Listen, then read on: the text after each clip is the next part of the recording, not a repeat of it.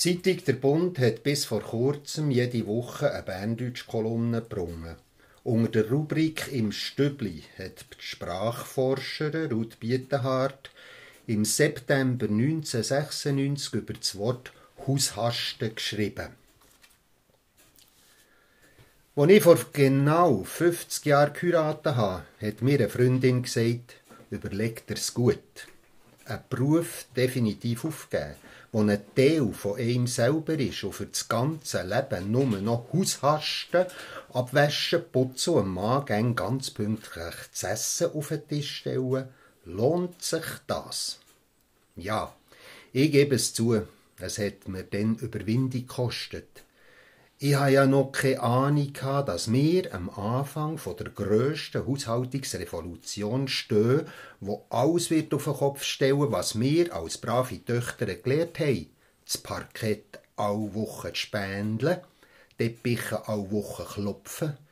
Nur viele Frauen haben einen Staubsauger und alle Waschmaschinen verreiben die Wäsche. Es war dann wirklich ein Haushasten, nicht nur ein Haushalten. Haushasten. Ich habe zwar vorher das Wort kaum je gehört und gemeint, es sei einfach ein Spottwort über das Juffeln der Hausfrauen. Ganz abgesehen davon, dass das Wort hasten nicht ein berndeutsches Wort ist, man sagt doch Juffeln oder pressieren. Ich habe im Schweizerdeutschen Wörterbuch nachgeschaut und dort das Wort tatsächlich gefunden und noch erst mit einem Verweis auf Gotthelf und habe auch bei ihm gesucht und bin auf das Gespräch zwischen dem Pfarrer und dem Uli, dem Knecht, vor seiner Hochzeit gestoßen, wo der Pfarrer sagt, ihr bekommt eine gute Frau. Ich rede nicht vom Arbeiten und Haushasten, da wird Vreneli gerühmt. Arbeiten und Haushasten ist gut, aber doch nur eine Nebensache. Vreneli hat ein gutes Herz. Da ist wirklich das Wort Haushasten. Nicht einfach ein verdrehtes Haushalten, sondern ein ernst gemeintes Wort, schon vor 150 Jahren. Wie kann man das erklären? Das Wörterbuch erwähnt beim Artikel Haushasten einen früheren kurzen Artikel Hausasten und sagt, das zweite sei eine Verstümmelung vom ersten. Oh, da liegt auch der Hase im Pfeffer. Wenn man dem Wort Hausasten ohne H nachgeht, dann merkt man, dass es sicher gleich alt, wenn nicht älter, als Haushasten ist. Es kommt nämlich in einer alten Davoser Wörtersammlung vor und es gehört zu einem Stammwort Asten, Asten, wo schon im Mittelhochdeutschen nicht nur Bäume beschneiden und Äste absagen bedeutet hat, sondern auch etwas sorgfältig aufbauen, auf ein festes Ziel hinarbeiten. Im Grimm-Wörterbuch findet man einen Satz. Güter, die er nicht selber astet oder buvet. Und beim St. Gauer Vadian im 16. Jahrhundert Mahnung, man soll nicht nach Ämtern und Titeln asten. Hausasten hat also bedeutet, sorgfältige Haushaltung führen. Haushasten ist dann auch im 19. Jahrhundert, wo man das Verb asten kaum mehr in der Bedeutung gebraucht hat, daraus umgedeutet und umgeformt worden.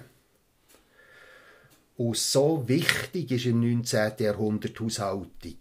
In der Mitte vom Jahrhundert, so schreibt Sophie von Effinger empört, beschäftigt ihre Schwiegerfamilie von Erlach zu Rickisberg noch mehr als 20 Personen in der Haushaltung.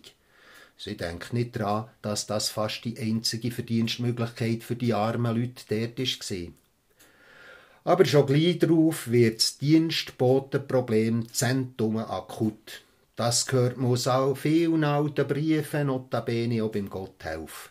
Die Fabrikarbeit ist gäng attraktiver geworden, gerade auf dem Land. Trotzdem, bis in die Mitte von unserem Jahrhundert haben die Hausfrauen probiert, Dienstmädchen zu haben.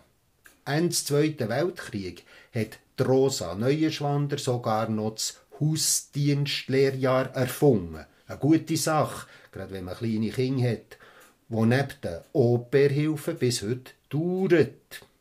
Eins ist sicher, Ich selber habe in meinen 50 Jahren eh in eine wunderbare Zeit hineingebracht. Nicht nur habe ich gern ein bisschen den eigenen Beruf ausüben weil man die Frauen plötzlich nötig hatte. Ich habe auch bald mit dem selber verdienten Geld Staubsauger, Waschmaschine und Sibir können anschaffen und dabei erfahren, was einiges später hat gesagt die Haushaltungsmaschinen haben uns Frauen mehr Befreiung gebracht als alle Politiker von unserem Jahrhundert. Zusammenhaft, wohlverstanden. Befreiung, nicht Recht. Und schlussendlich, heute stellt mein Mann jeden Morgen den Kaffee auf den Tisch. Besser, als mir je gelungen ist. Und der, frü und der früheren Jahr auch teureren. Es geht also nichts über 50 Jahre geheiratet sein, bei mir.